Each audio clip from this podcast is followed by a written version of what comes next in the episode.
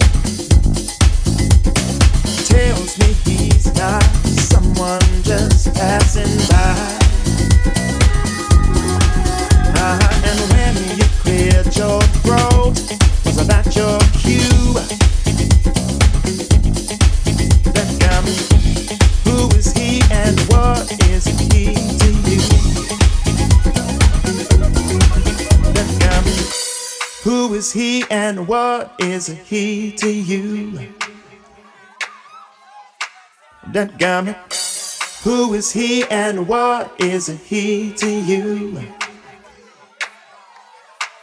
Uh-huh, and when you cleared your throat, was that your cue? That garment, who is he and what is he to you?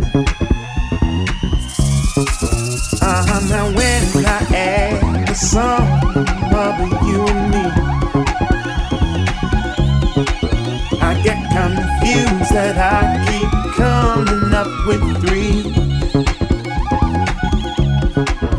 You're too much for one man, but not enough for two. Who is he and what is he to you?